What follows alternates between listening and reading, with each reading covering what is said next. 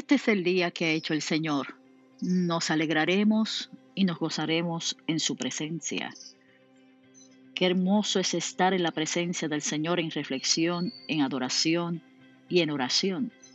Son momentos únicos donde el Señor nos permite tener intimidad con Él.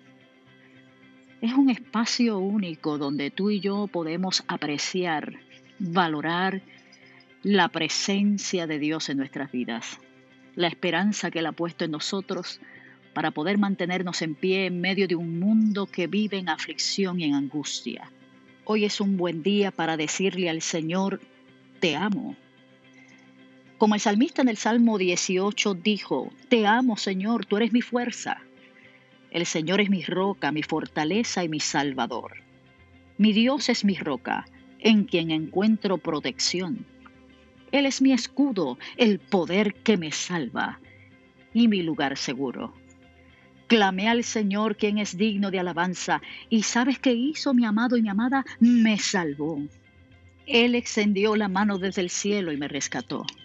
Me sacó de aguas profundas, me rescató de mis enemigos poderosos, de los que me odian y eran demasiado fuertes para mí. Me atacaron en un momento de angustia, pero el Señor me sostuvo, me condujo a un lugar seguro, me rescató, porque en mí se deleita. Tremenda expresión bíblica.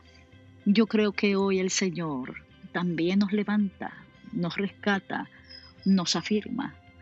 Hoy es día de deleitarnos en la presencia de Dios en un lugar seguro, donde no seamos interrumpidos por nada ni por nadie que hoy podamos enfocar en algún momento del día un tiempo precioso para estar en la presencia del Señor.